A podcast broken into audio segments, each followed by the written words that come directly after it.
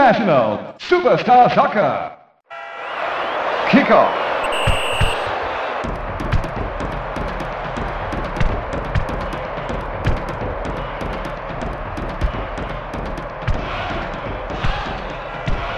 Olá, ouvinte, seja bem-vindo a esta que é a primeira edição do podcast Cenários, que acho que vai estreando aí para poder falar sobre futebol, é, mas uma pegada histórica, né? A gente vai falar sobre futebol em jogos antigos, jogos marcantes aí que estão comemorando aniversário, que estão sendo relembrados por algum motivo. E para poder fazer o nosso podcast inicial, nossa primeira edição, vamos lembrar uma partida fatídica, né? Uma partida trágica para o futebol brasileiro que completa 30 anos nesse glorioso ano de 2020, né? Brasil e Argentina, oitavas de final da Copa de 90, partida que aconteceu no dia 24 de junho daquele ano. Copa na Itália, o Brasil acabou sendo eliminado. A ideia do nosso podcast aqui é contar em cada edição a história de um jogo. Então, vamos trazer assim um pré-jogo, vamos contar um pouco como foi uh, o bastidor ali dessa partida antes dela acontecer, um pouquinho do que aconteceu logo depois, mas a ideia mesmo é falar lance a lance o que aconteceu no jogo e também com a participação do Bruno Morelli fazendo a narração dos principais lances. Então você tem ainda o gostinho de acompanhar as emoções pelo, pela transmissão de rádio. Então já vou chamar ele aqui. Brunão, salve, salve, companheiro. Vamos aí para essa primeira edição dos cenários. Uma partida que não foi muito feliz para o Brasil, mas que marcou época, né? Um, iniciando ali a nova década e um jogo que teve de tudo, né? Participação importante do Maradona, teve é, suspeita de água batizada, teve de tudo, só não teve vitória brasileira. Exatamente, Bernardo.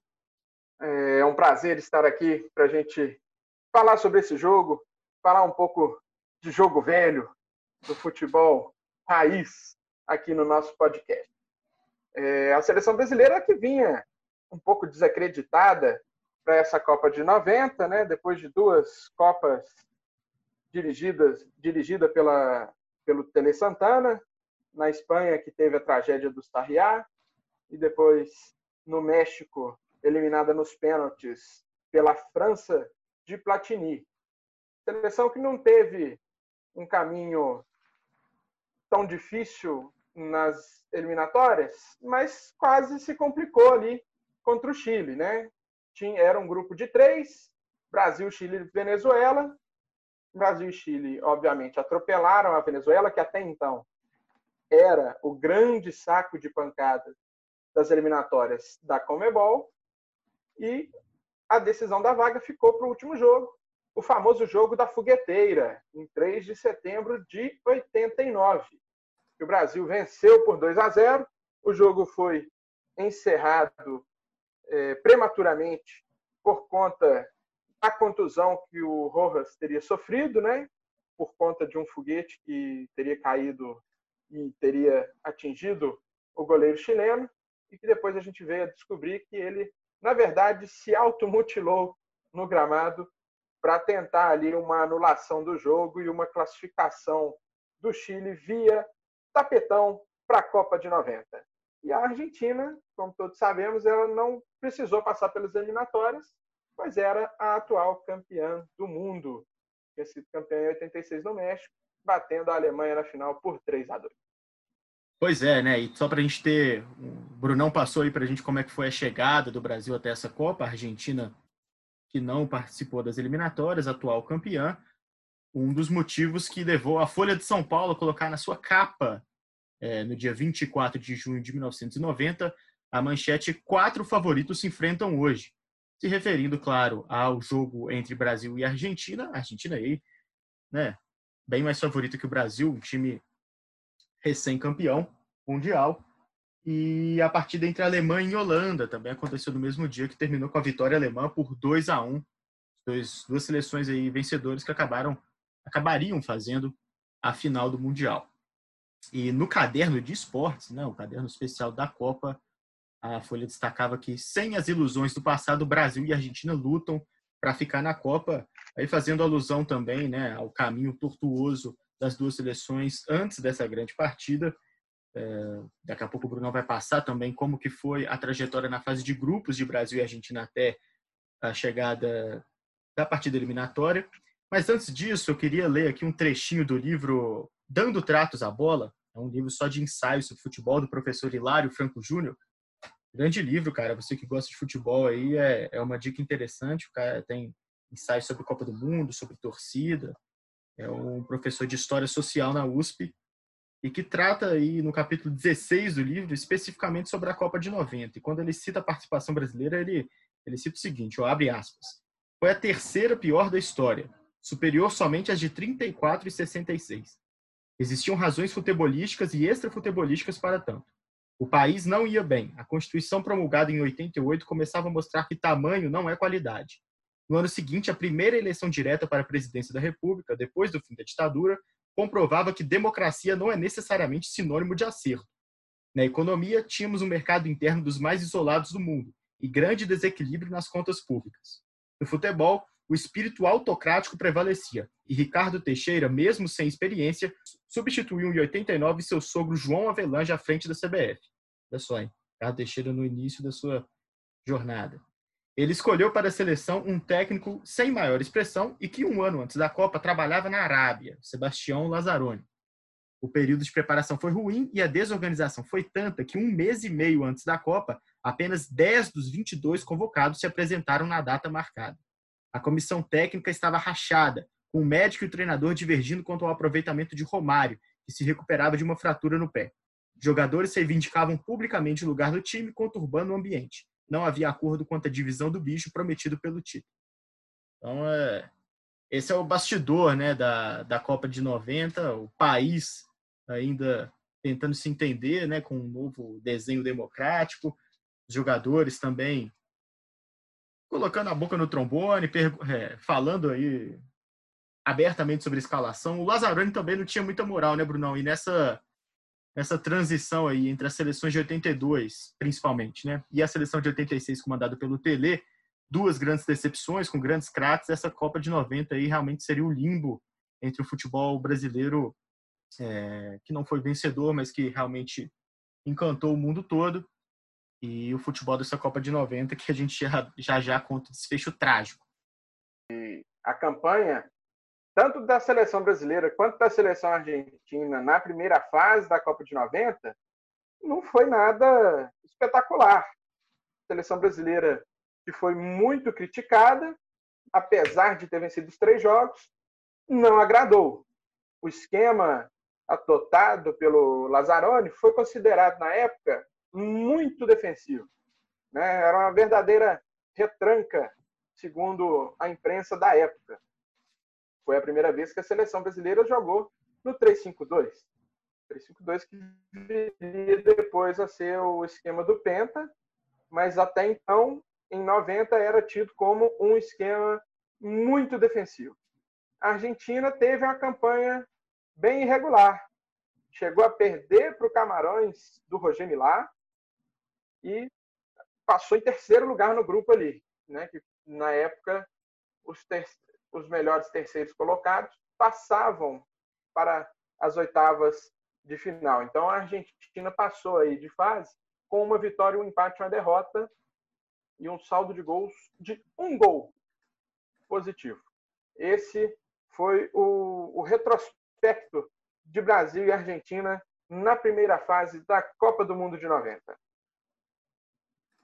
Certo, então, Brunão. Vamos agora, sem mais delongas, né? Passamos aqui pelo pré-jogo, falar sobre a escalação, né? Como que entrou em campo o Brasil de Lazzaroni, Brunão. A escalação é sua, rapaz.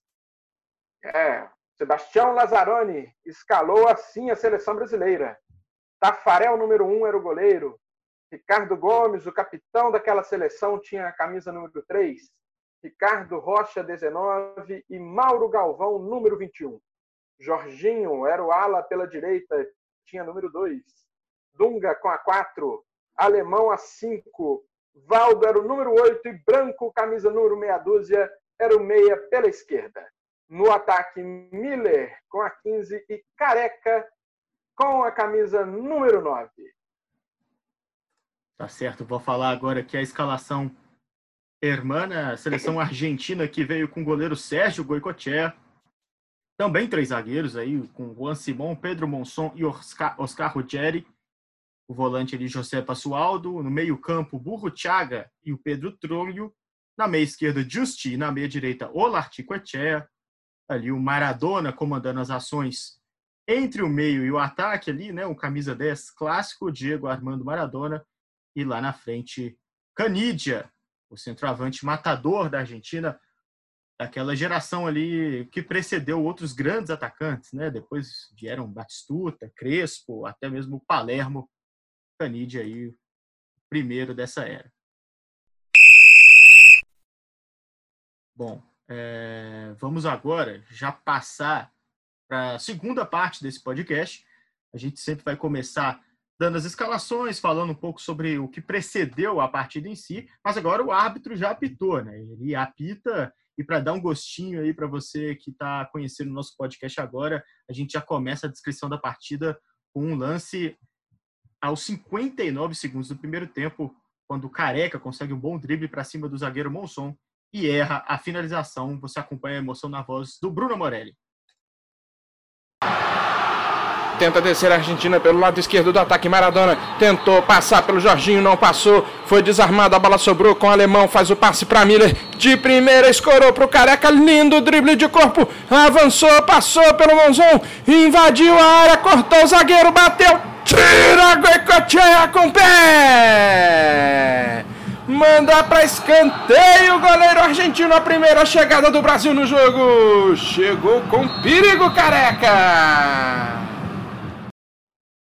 Pois é, você ouviu aí logo no comecinho do jogo, né? A jogada do Brasil com Careca, levando perigo à meta argentina. O Brasil começou bem o jogo, né? Já aí tentando marcar o gol que abriria o placar, mas não aconteceu. Esse lance aí, aos 59 segundos, já deu a cara do que seria o primeiro tempo. E um pouquinho depois, né, um lance que na verdade não tem muito a ver com a partida em si, mas é interessante a gente mostrar porque reflete bem o espírito da época. Né? Aos três minutos de partida, o árbitro foi lá no alemão, conversou com o jogador brasileiro e pediu para ele sair de campo para subir os meiões e colocar a caneleira, hein, Brunão? É, é o espírito ali da virada da década, início da década de 90, um futebol é, mais profissionalizado, né, com mais jogador valia mais, né, assim, até então o cuidado com, com o atleta começou a ser analisado de forma diferente.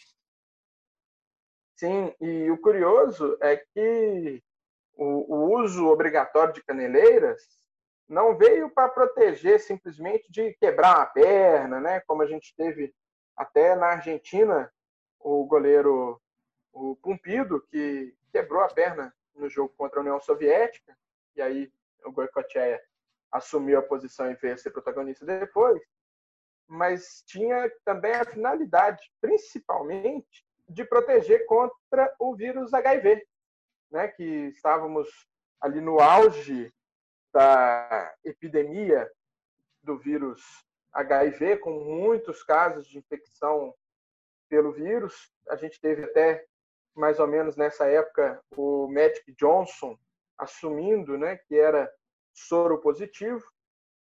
E a FIFA aí como uma medida de proteção até para os seus jogadores, instituiu a obrigatoriedade do uso de caneleiras por conta do risco, ainda que muito remoto, de transmissão do vírus HIV em caso de choque ali canela com canela, haver um corte, algum sangramento, e aí o jogador poder transmitir o vírus para outro.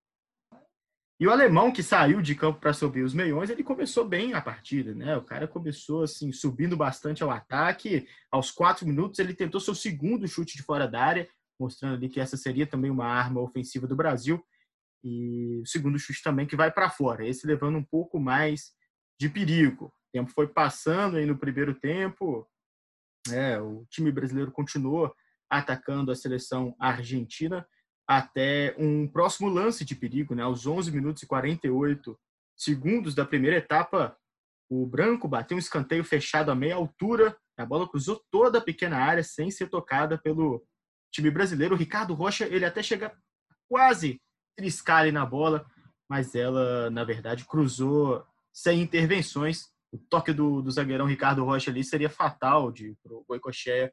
O Brasil abriria o placar, mas ficou aí por alguns centímetros é, do seu gol inicial. Branco batendo aquele escanteio fechado bem forte, né, Bruno? Era a característica dele. Sim, pegava muito bem na bola o Branco, em cobranças de falta, escanteio. Era uma arma importante para o Brasil. Né? Vale lembrar aí nesse momento, né, que na transmissão já era bem perceptível, obviamente no campo também, que é, o Maradona era muito vaiado, né? muito vaiado pela torcida italiana que estava presente no estádio e muito caçado em campo também. Né? É impressionante como o Maradona foi acompanhado de perto pelos, pelos jogadores de meio campo brasileiro, não deixaram camisa 10 jogar e se preciso fazer, fosse preciso fazer a falta, os caras não estavam com vergonha de, de ir para o jogo sujo, não. E é interessante ressaltar né, que essa vai ao Maradona acontece porque o jogo foi no Dele Alpe, né, o estádio da Juventus de Turim, estádio que nem existe mais, mas que foi construído para a Copa de 90. E Turim é uma cidade no norte da Itália, né? O Maradona, a essa época, já era campeão italiano com o Napoli e existe uma, uma rivalidade muito forte entre o sul e o norte italiano. Então, é, para o pessoal ali do norte, o Maradona era, era um grande representante né, do, do time napolitano, um grande representante do sul da Itália. Então, contou ali com bastante indisposição da torcida italiana ali de Turim essa Copa muito marcante né, para o Maradona, também por, esse, por essa relação que ele tinha com o italiano, tanto no sul quanto no norte.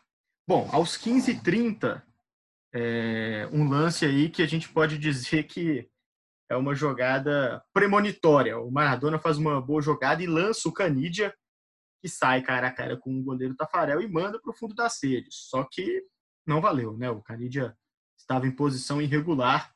Esse é um lance aí que o Brasil viria a ser repetido logo depois, mas com uma sorte pior. Bom, avançando agora para o 18º minuto da primeira etapa, a gente tem mais um lance que vai ser narrado pelo Brunão. Uma jogada boa do Brasil, né? O Careca estava esperto, roubou ali logo na intermediária, lançou o branco para a linha de fundo. A bola foi levantada para a área e quase, quase o gol brasileiro saiu novamente, dessa vez na cabeça do Dunga.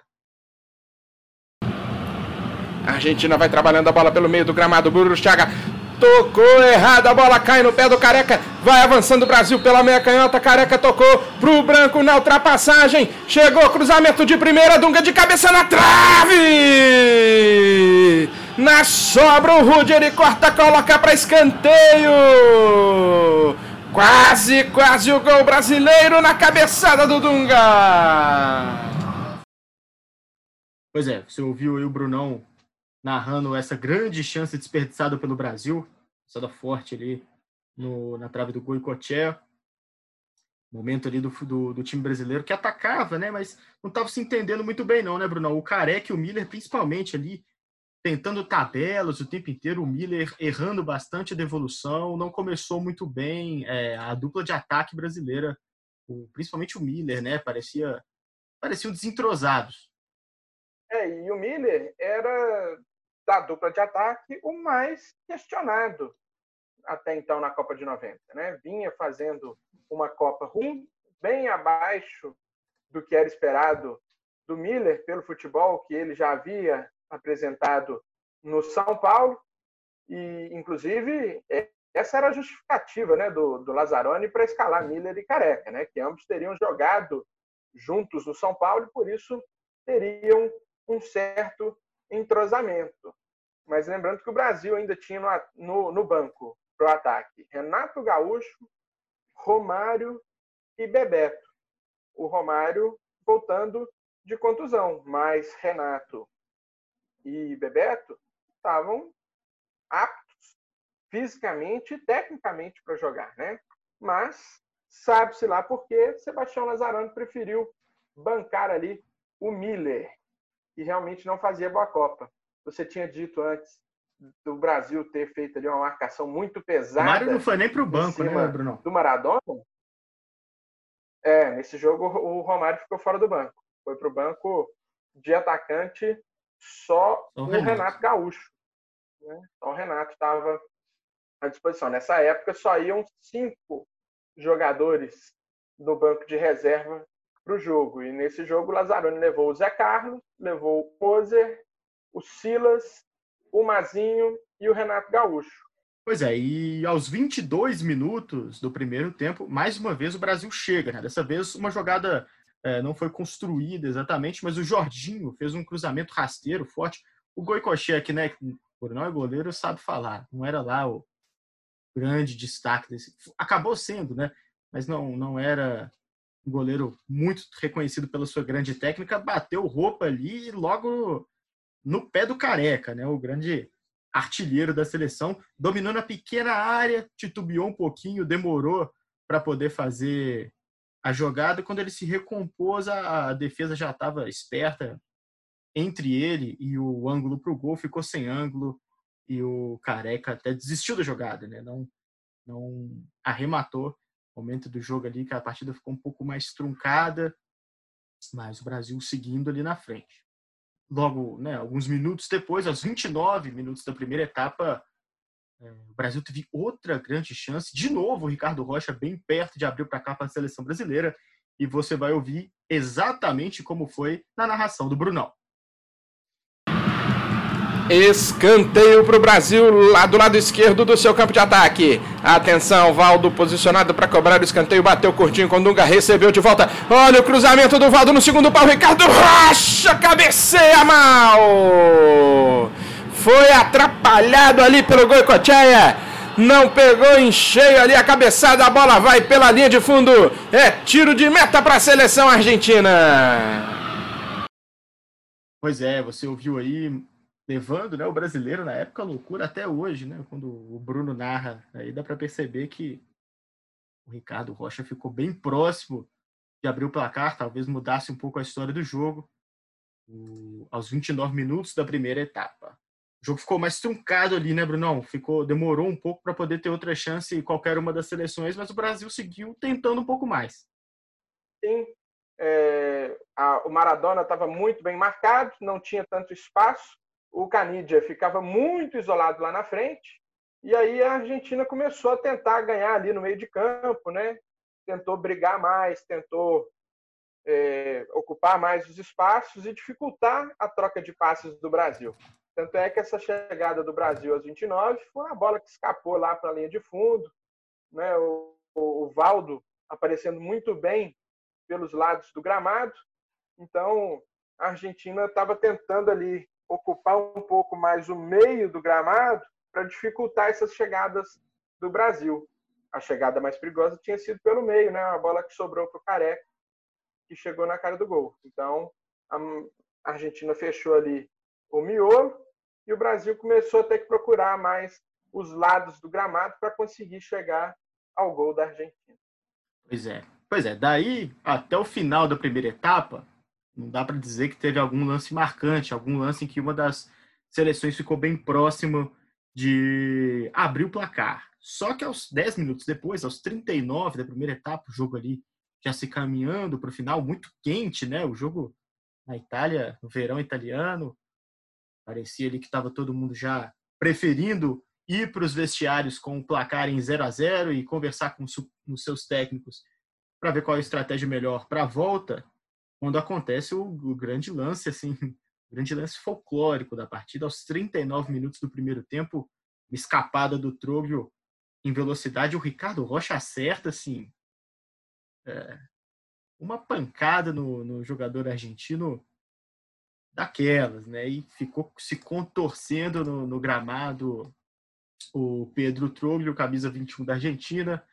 O juizão chegou, aplicou o cartão amarelo para o zagueirão brasileiro, tudo bem, até aí um lance de jogo, jogo quente entre Brasil e Argentina, mas aí é que entra em ação a equipe de médicos argentinos distribuindo né, água ali para os jogadores da Albiceleste e quando o branco vai pedir a garrafinha do jogador argentino, é, a garrafinha que é entregada para ele é uma garrafinha diferente, hein, Bruno?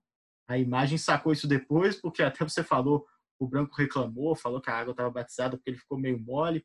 Aí depois foram checar lá, tem uma hora que o jogador da Argentina vai pegar na mesma garrafinha do branco, o cara fala assim, não, não, essa não pode não. É o grande mistério que ronda essa partida, né? 39 do primeiro tempo, o caso da água batizada é uma história muito boa, né? Mas até hoje ninguém nunca confirmou que era ou não era. Os jogadores argentinos fazem esse suspense, mas o branco até hoje jura de pé junto que não estava normal, não. É, o Maradona até já declarou isso, né? Que ele via os jogadores brasileiros chegando, né?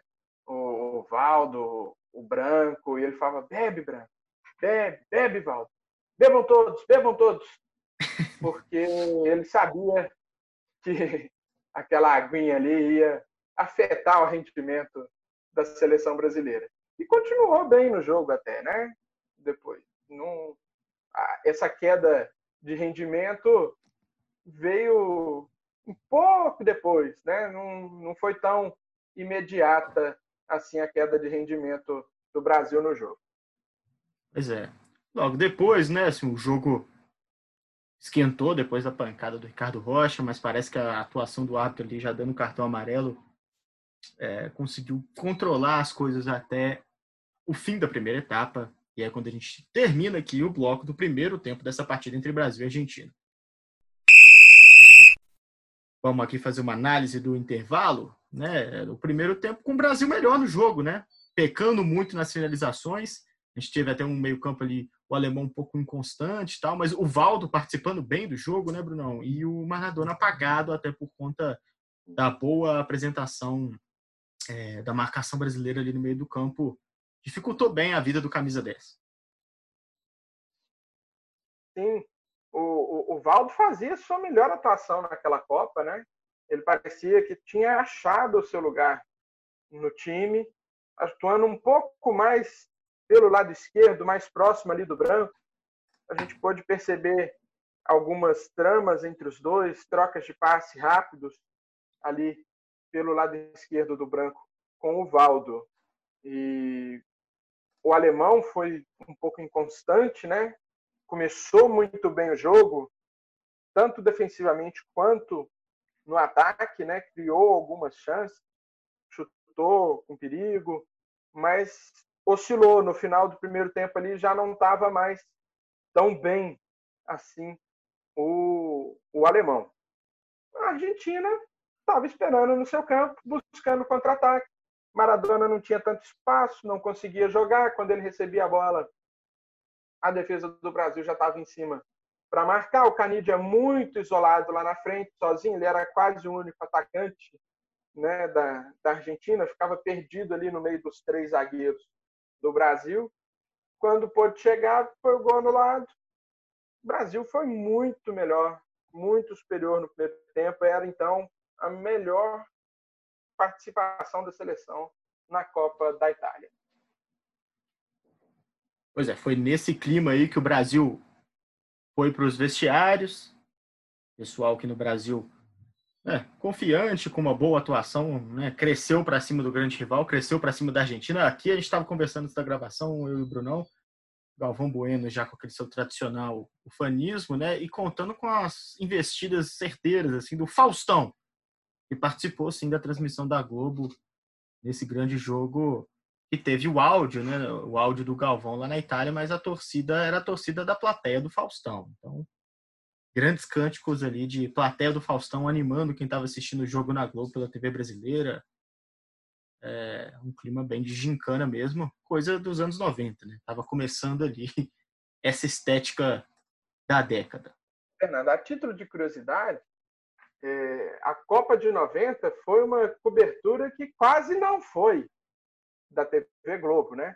Porque era o começo do governo Collor, teve ali o confisco das poupanças, a grave crise, e a Globo quase não foi. O único locutor da Globo que foi para a Itália foi o Galvão Bueno. Era também a primeira Copa que o Pelé comentava na Globo, porque em 86 ele tinha comentado na Bandeirantes, com o Luciano do Vale e o Juarez Soares. E aí, em 82 ele tinha comentado para uma TV estrangeira. Então, era ali a estreia do Pelé na cobertura de Copa do Mundo na Globo, uma cobertura que foi bem longe das coberturas é, gigantescas que a Globo faz hoje em dia em Copas do Mundo. É, bem assinalado aí pelo Brunão. No início do podcast a gente leu, né, o, o ensaio do professor Hilário Franco Júnior e citava, né, como que o clima no Brasil não era dos melhores ali pela política, então futebol acabou se refletindo, se reflete também até na transmissão acompanhada pelos brasileiros na época.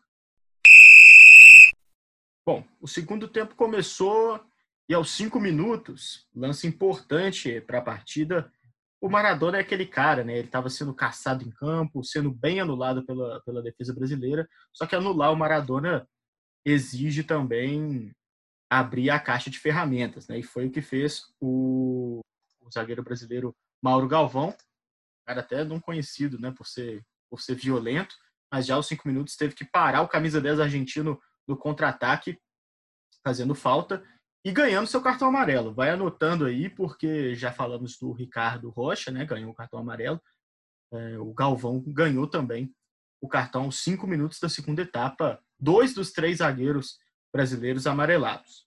E logo depois, né? Logo depois desse lance do, do cartão amarelo ao Mauro Galvão, o Brasil já retomou ali a, o controle da partida e teve uma das grandes chances do jogo uma jogada do Careca, que foi a linha de fundo pela esquerda, cruzou fechado, Coicoché rebateu a bola, ela terminou ali numa sequência de ataques brasileiros que você vai conferir agora com a narração do Bruno Morelli. Veja como foi.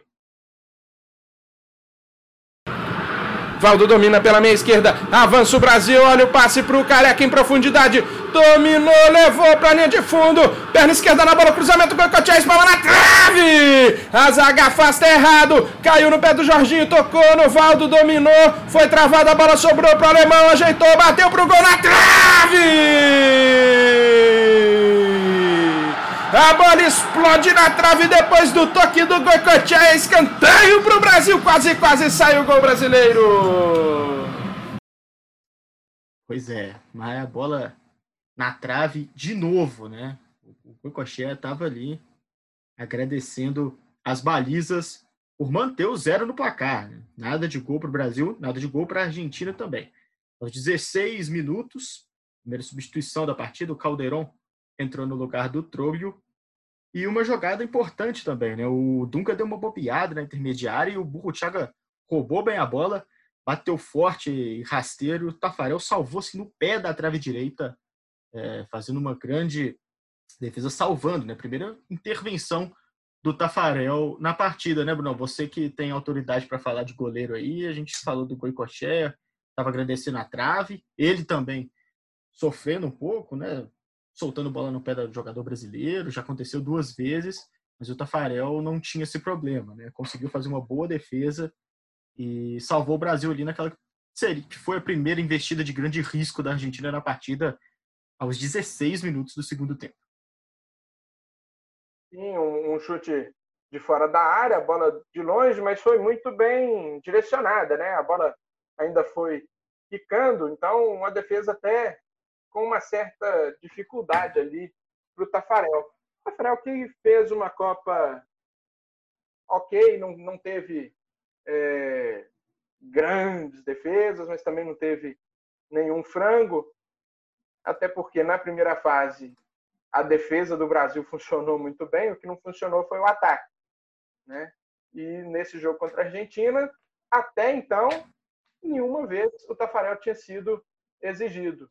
Até aí, esse lance aos 16 minutos foi a primeira intervenção do Tafarel no jogo e na sequência ele interviu num, num, no, no escanteio, né, que decorreu desse lance, escanteio cobrado fechadinho, Tafarel saiu do gol, tirou a bola ali, segurou firme a bola que tinha endereço da cabeça dos jogadores argentinos no primeiro pau. Escanteio perigoso, mas o Tafarel estava bem. Era um goleiro seguro, ainda jovem, né? tinha ali uns três anos de profissional, tinha despontado no Internacional no Campeonato Brasileiro de 87, tinha sido eleito goleiro melhor goleiro do campeonato pela bola de prata da placar. Era muito promissor até então o jovem goleiro Cláudio André Tafarel.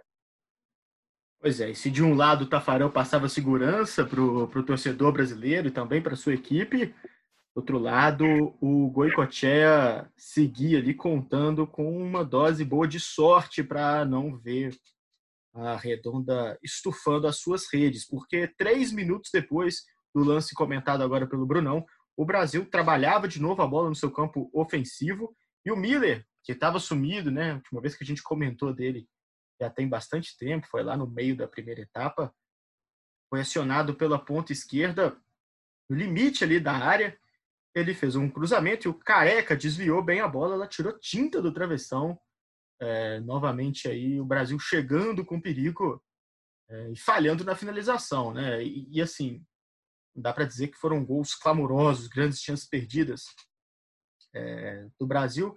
Teve né, do Ricardo Rocha, mas contando ali com talento. Né? O Careca, apesar de não estar não tá sendo acionado o tempo todo, era um centroavante muito perigoso, né, Bruno? A bola chegava nele ali e ele dava um jeito de colocar risco para o adversário. Foi o que aconteceu aos 19 minutos do segundo tempo. É, o Careca estava ainda no auge da carreira dele, né? Estava muito bem no Napoli, estava muito bem na seleção, levava muito perigo, mas faltou ali aquele companheiro que fosse municiá-lo melhor, né, Bernardo?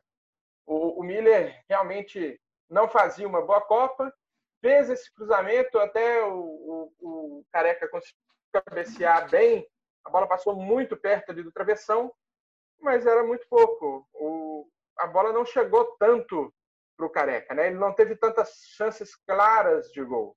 E ele não era o jogador que criava tantas chances, né? Ele tinha, precisava de um companheiro para criar junto com ele ali, né? Ele era mais o finalizador, muito bom finalizador. Mas é aquele negócio, né? Toda flecha precisa de um arco para atirá-la, né, Bernardo?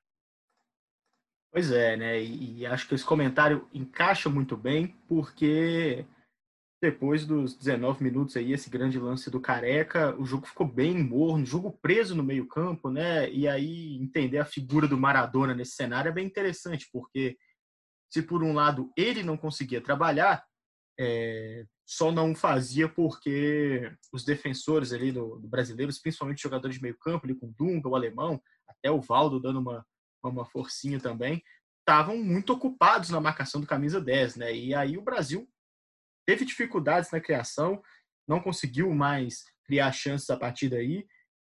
Por sua vez, dificultou bastante a vida do time argentino. O jogo ficou morno ali no meio de campo. O Brasil com mais posse de bola, mas com pouca criatividade. Nesses 36 minutos, aos 35 minutos do segundo tempo, o número de faltas da partida já era bem elevado. 19 é, faltas cometidas pelo Brasil contra 18 faltas cometidas pela Argentina, típico né, de um grande clássico do futebol internacional, mas também é, alavancado aí por um jogo muito perde-ganha no meio do campo. Até que acontece o grande momento da partida até então. 36 minutos contados na segunda etapa de partida, um dos raros momentos ali de, de tranquilidade. O Maradona consegue um espaço, vai para cima da marcação, é, passou do alemão, passou do Dunga arrancou em direção ao gol e colocou a bola no pé do Canidia para abrir e marcar o gol solitário da partida. Você vai ouvir o tento marcado pelos argentinos na voz do Bruno Morelli. Grande jogada de Diego Armando Maradona. Bela definição do Canidia acima do Tafarel, que nada pôde fazer. Maradona tem a bola dentro do círculo central, passou do alemão, deixou o Dunga para trás, avança Maradona, vai carregando, fez o passe pro Canidia, dominou, limpou o goleiro, bateu! Gol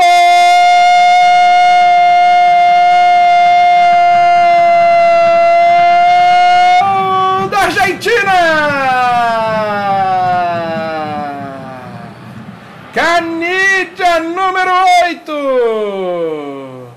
Na jogada do Maradona, limpou toda a defesa brasileira. Fez o passe, o Mauro Galvão e o Ricardo Gomes trombaram um no outro e a bola sobra limpa para o Canidia. Teve frieza, teve Calma o atacante argentino para limpar o Tafarel e bater para o fundo do gol. Tá aberta a contagem em Turim, Brasil 0, Argentina 1. Pois é, você ouviu aí a narração do Brunão, Bruno Morelli gritando o gol do Canidia para cima da seleção brasileira.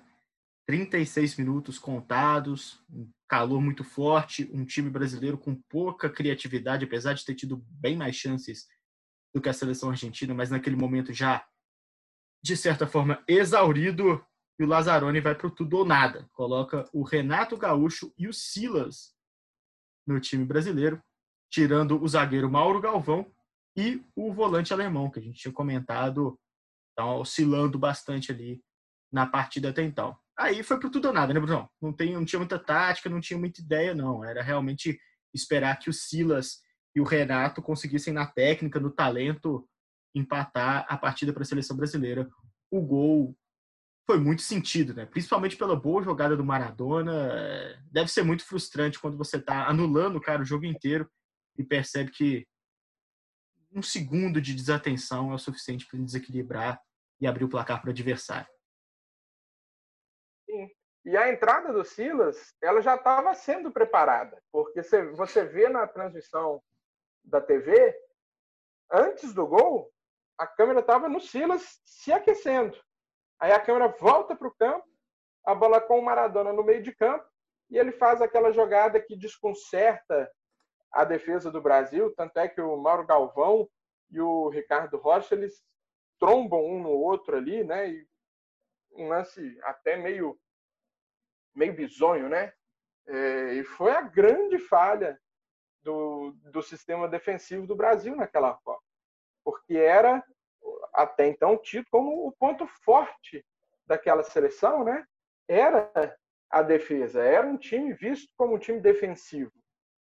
E aí o sistema dos três zagueiros apresentou essa falha ali de posicionamento que o Maradona conseguiu fazer esse estrago na defesa do Brasil e achar o Canidia para fazer o gol da vitória argentina por 1 a 0.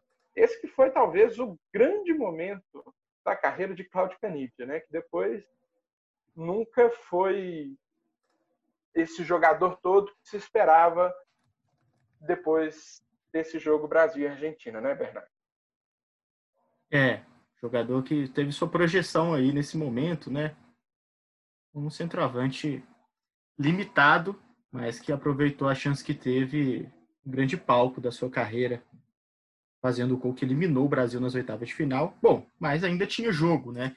Pois é, e aos 37, dois minutos depois aí da, do gol argentino, o jogador Basualdo, volante argentino, conseguiu uma recuperação no meio de campo, uma arrancada incrível em direção ao gol. E aí, a gente vinha falando sobre os zagueiros brasileiros, né? Ricardo Rocha, Mário Galvão já amarelados. Ricardo Gomes foi a vez dele de aparecer ali também no caderninho de anotações do juiz, teve que parar o camisa 4 da seleção argentina de qualquer maneira, fez a falta e acabou sendo expulso é, numa expulsão é, totalmente justa, né, Bruno? Não, não tinha muito o que discutir ali, não.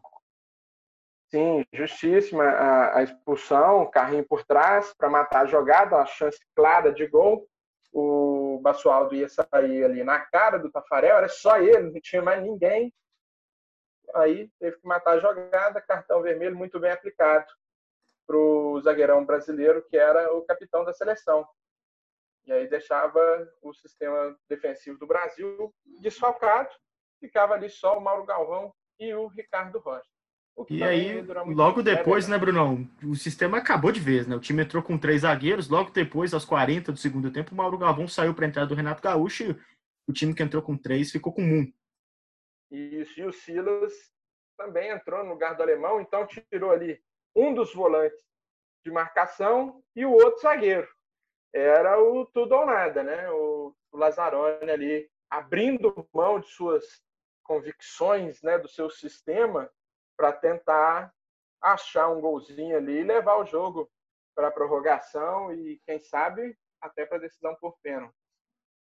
Pois é, vale lembrar também que na cobrança dessa falta sofrida pelo Basualdo, Maradona exigiu uma grande defesa do Tafarel e evitou ali o que teria sido o gol é, que fecharia de vez o caixão brasileiro.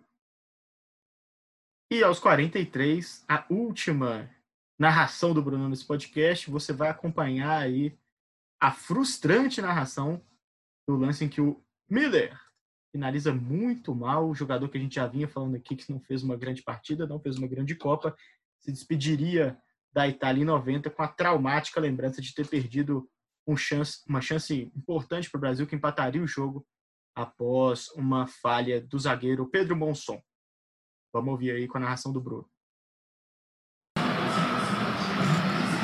Tenta sair jogando a seleção brasileira em busca do ataque. Olha o Dunga fazendo passe lá na direita, dominou o Jorginho. Olhou pra frente, lançamento longo, buscando o careca. Cortou errado a zaga, sobrou pro Miller, bateu pra fora!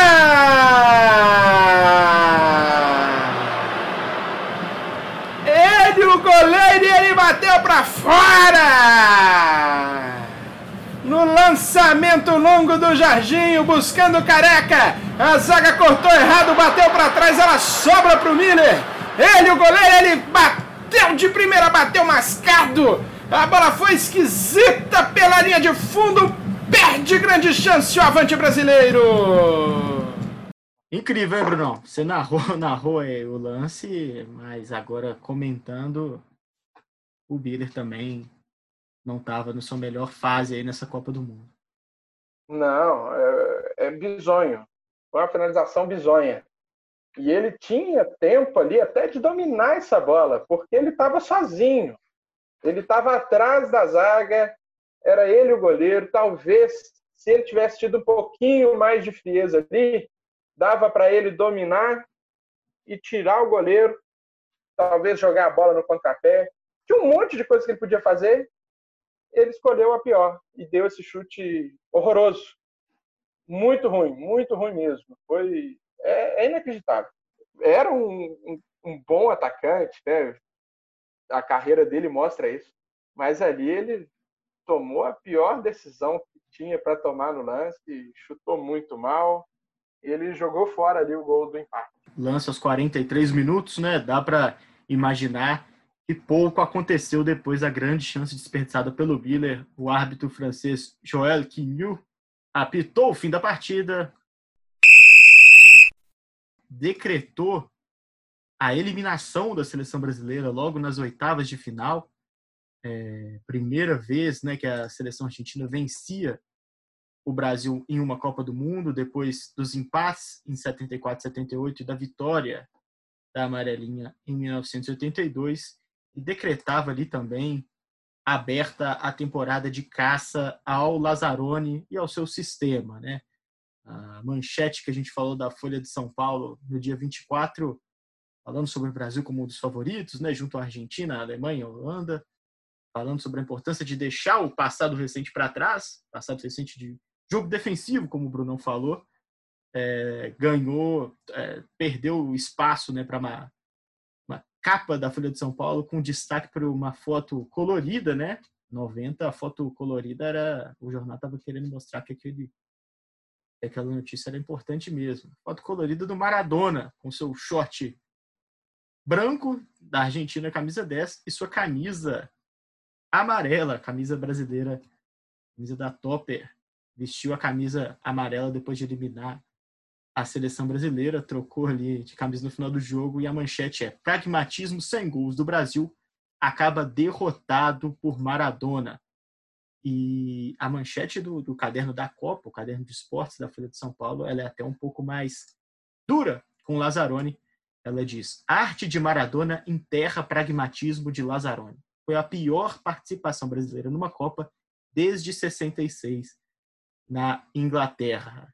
Zaroni ali não teve, depois disso, um grande é, histórico como treinador, né? Não, até é, não conseguiu, não, não ficou na seleção, obviamente, mas cunhava ali também uma fase muito ruim da seleção brasileira, uma ideia de jogo defensivo que, quem diria, né? Não mudou tanto depois de quatro anos, quando o Brasil venceu, enfim, a Copa do Mundo, depois de 24 anos sem levantar o caneco. A história para a seleção argentina foi bem diferente, né?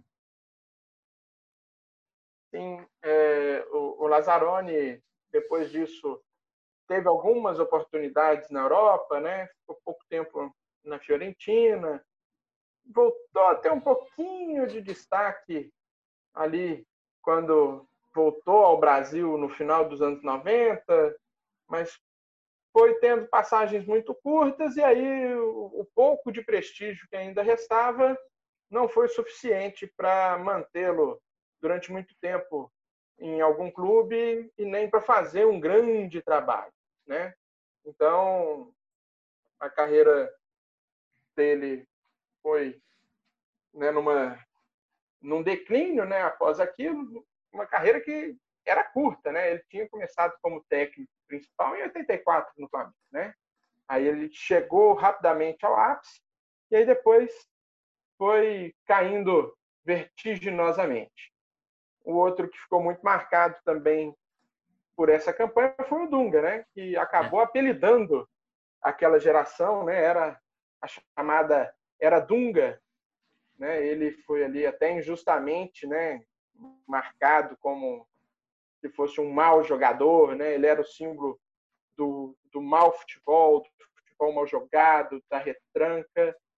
E, e ele não era isso, né? Ele era um, um bom jogador, era um bom volante. Quase abriu o placar nesse jogo, né, Bruno? Imagina como a história seria diferente se aquela bola que ele cabeceia no travessão, na trave entrasse. Sim. Então, assim, o Dunga foi meio que o, o para-raio daquela seleção, né? Nenhum outro jogador ficou tão marcado quanto o Dunga. Nem o Miller, tendo feito a péssima Copa que fez, tendo perdido eh, aquele gol muito ridículo no final do jogo, não ficou tão marcado quanto ficou o Dunga. É. E isso a gente sabe, né? Depois o Dunga, numa, em Copas futuras, até ia criar o, o hábito de xingar a taça ao ser campeão, né? Que era o, o desabafo ali. Foi do, inovador, do, do, né? Inovador o, o Brasil Dunga... sempre inovando em taça, é, né? Se o, se o Bellini levantou a taça, a taça, o Dunga xingou a taça pela primeira vez. É, Carlos Alberto tinha beijado a taça pela primeira vez em 70, né? E aí o Dunga xinga a tão sonhada taça do mundo em 94. E assim, um futuro bem mais próximo né, do que o que viria quatro anos antes foi a sequência da trajetória argentina na Copa do Mundo. A seleção albiceleste, então campeã, né, venceu em 86 no México, despontou a partir dali como um dos candidatos principais ao título e foi traçando o seu caminho até a final da Copa com partidas também complicadas. Né? A Argentina não chegou de fato a ter uma grande atuação na Copa de 90, empatou com a, com a Iugoslávia nas quartas de final, na partida seguinte, novamente empatando nas semifinais, dessa vez com a Itália, 1 a 1 Canidia também marcou para a Argentina, o gol italiano foi do Esquilate. A Argentina passou nos pênaltis por 4 a 3 com grande destaque aí para o goleiro Goicoechea, tapa penales, pegou três pênaltis na na trajetória argentina até a final, a decisão do Mundial. Contra a Iugoslávia, guardou, catou uma vez, e contra a Itália, defendeu duas bolas chutadas pelos italianos, e aí pavimentou a estrada argentina até a final. Um a um também foi a outra semifinal, Alemanha e Inglaterra, no dia 4 de julho. É, os alemães passaram nos pênaltis. E na final, a reedição da final anterior, né, Dessa vez, o título ficou com os europeus. A Alemanha, ainda a Alemanha Ocidental, né? Década de 90, seria o último ano dessa, dessa denominação. Ficou com o título após uma magra vitória por 1 a 0. Uma Copa, assim, sem uma equipe que se destaca muito, né? Você vê como as duas equipes chegaram empatando até a final. Muita disputa, abrindo ali os anos 90 do futebol internacional que para o Brasil terminou de forma precoce e marcante, né? Não dá para dizer que esse jogo entre Brasil e Argentina não tenha, não seja um dos grandes capítulos na história recente do futebol nacional.